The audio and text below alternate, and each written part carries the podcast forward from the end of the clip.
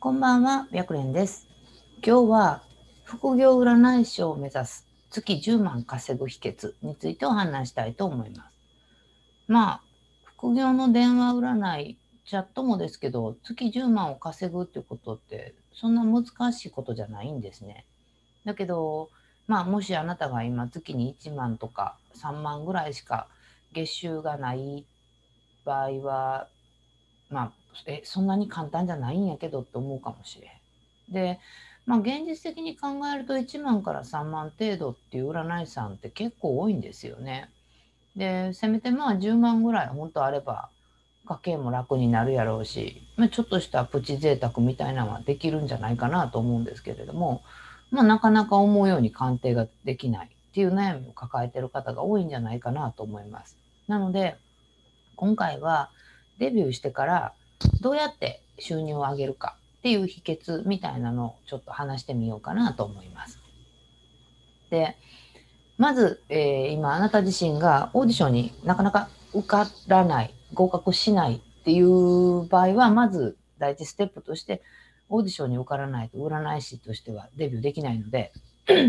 まずはオーディションに受かることです。で、えーもしあなたがオーディションに合格して、さあこれからデビューっていうんだったら最初ってものすごい肝心なんですね。で気づく人はいいんだけど実はなかなか気づかないんですよ。でえっ、とまあこれ大抵の人が本当なんとなんかよくわかんないまんまオーディションに受かっちゃってでなんかデビューが決まってで待機したけどまあとりあえず待機してみたみたいな感じでなんかその最初デビューした時も右も左もわかんないから仕方がないと言ったら仕方がないんだけどなんか本当うん、もったいないなって思うことが多いんですね。で、それはなんでかっていうと、このデビューの期間って一番あなた自身に多く依頼が来る時なんですね。だから、全力で待機をすることです。で、まあ、実はその、まあ、生徒さん、その、その時その時で、まあ、いろいろデビューするんですけれども、うんと、はん、なんか、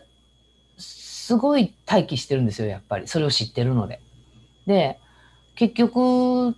えー新しいところでデビューして、もう全力で待機した結果、えーと、50万超えるぐらいの月収にまでなることができました。で、それはなんでかってやっぱりまあ、依頼件数が一番多い時で、でそそんだけ鑑定していけば、やっぱり中にはリピーターさんになってくれる人っていうのも現れてくるんですね。だから、えー、とどこかでもお話したと思うんですけれどもやっぱり占い師の仕事を続けていこうと思うといかにあなたのファンリピーターさんっていうのがつくかっていうのがすごく大切で、えーそれを一番最初つけないといけないのがデビューの時です。なのでこれからデビューが決まってて、えー待機するでもいいし今もうすでにデビューしててまだそのデビューしたてっていう方もそうなんですけれどもまずは本当待機を自分のそのできる最大限をやってみるといいかなと思います。で、その最大限の待機はもう人それぞれ違います。副業って言ったって、えっ、と、本業があって副業をするっていう方もいれば、えっ、と、まあ、例えば専業主婦で副業するっていう方の、子供さんがちっちゃいとか子供さんに手がかかるっていう場合の方とやっぱり待機できる時間って変わってくると思うんですね。なので、えっ、と、何時間絶対待機しないといけないっていうのは、うんと、本業だったらやっぱり8時間ぐらいは待機してなあかんかなとは思うんですけれども、副業の場合は、えっ、と、そこにこだわらずに自分のできる精一杯を待機できたらいいかなと思います。で、えーじゃあ次、もうすでに待機がスタートしてる占い師さんがどうしたらいいかについてお話したいと思います。で、まあ、すごく簡単に月収で分けると、月数千円ぐらいから10万ぐらいの収入の場合って、まあ、鑑定ができるぐらいです。で、月10万から30万ぐらいだと、ばらつきはあるんだけど、まあ、若干リピーターさんもいてるかなって感じです。で、月30万から50万ぐらい稼げてる占い師さんになると、それなりにいい鑑定ができてる方が多いなと思います。で、月50万から100万だと、えーかなりいい鑑定ができてるんじゃないかなと思います。で、細かく言うと本当はもっともっと差があるんですけれども、まあ大きく分けるとこんな感じなんですね。で、問題は月、まあ、数千円から数万円程度をうろうろしてる場合なんですね。で、これはもうやっぱりそもそも依頼が少ないっていう問題もあると思います。で、それ以前に、うん、鑑定そのものがすごく短いんじゃないかなと思うんですね。で、その理由は、まあ、とりあえず占いを勉強して、えー、占い師になった。で、それはあくまでも、その自分の学んだ知識っていうのを伝えてるだけで、依頼者さんの心の奥にまで、あの、あなたが一生懸命伝えてる鑑定結果が届いてないことが原因だったりするんですよ。で、今、もしあなたがそういうところでちょっと立ち止まっちゃってるんだったら、どう伝えたら依頼者さんに鑑定が伝わるかを考える必要があります。で、まあ、例えば一つ例題を出すんだったら、うーん、まあ、やっぱ復縁が多いかな。彼と復縁したいのですが、いつできますかっていう相談内容だったら、今のあなたっていうのは、彼と何月頃に復縁できますよっていう答えだけで終わってしまってると思います。で、うんと、私、まあ、例えば、いや、私はそんなことない、もっと性格とか相性とかも話してますっていう方もおられると思うんですけれども、うん、そこじゃないんですよね。で、まあ確かに性格とか相性っていうのも必要なんですけれども、その、なんていうのかな、鑑定の流れのタイミング的に今じゃないっていうことの方が多いかなって感じです。なので、そこで考えないといけないことは、復縁したい人は何が聞きたくって依頼してきてるかっていうことなんですね。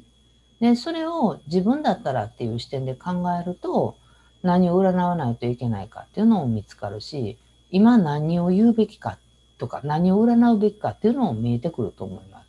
で、そこがちゃんと見えてくると、えー、相談者さん、依頼者さんのあのあなた自身の鑑定結果をお伝えするときに、相談者さんの心の奥にしっかりと入っていく言葉でお伝えすることができると思うので、まあ本当にその何をこの人は聞きたいんかっていう、本当の悩みが何かっていうことを考えながら常に鑑定していくことです。で、まあやっぱり鑑定結果だけを伝えてしまうと、うーん、えっと、それはそれで必要なんだけど、それじゃあちょっとやっぱし足りないんですよね。なので、依頼者さんが知りたいことをしっかりと占っていく。で、これは本当いつもみんなに言うんですけれども、本当に占い、占いをするパーツっていうんかなっていうのって、えっ、と、点を占っていくんですね。なので、その点をどれだけ占えるか。で、当然やけど、その点っていうのがずれてしまうと、いや別にそれ聞きたくないねんけどっていう観点になってしまうんですよ。なので、今この人が聞きたい点って何や何なんやろうっていうことを考えながら、えー、鑑定をしていくっていうことができれば、月10万ぐらいはそんなに難しくないはずです。ただ、えー、まあ、最悪今、全く依頼がもう毎月ゼロみたいな方もおられると思うんですね。で、そういう方の場合は、うん、待機どんだけ増やしても、もしかしたら依頼っていうのは来ない可能性があるんですよ。なので、今日お話ししたのは、少ないけど依頼が来るっていうパターンかなと思います。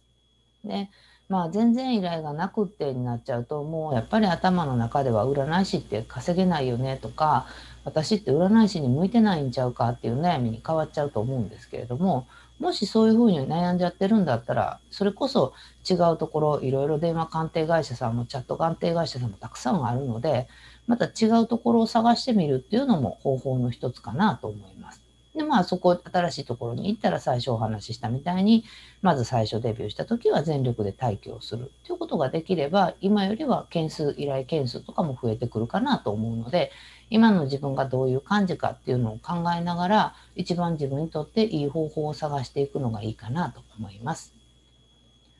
ということで、この占い師大学では、プロの占い師さんがちょっとでも活躍できたらいいなと思って動画を配信しています。チャンネル登録がまだの方はチャンネル登録の方をよろしくお願いします。また、極力質問にも答えていけたらなと思ってるので、わからないことがあれば、LINE 公式の方からメッセージで送ってきてください。ということで本日の動画は終了です。ありがとうございました。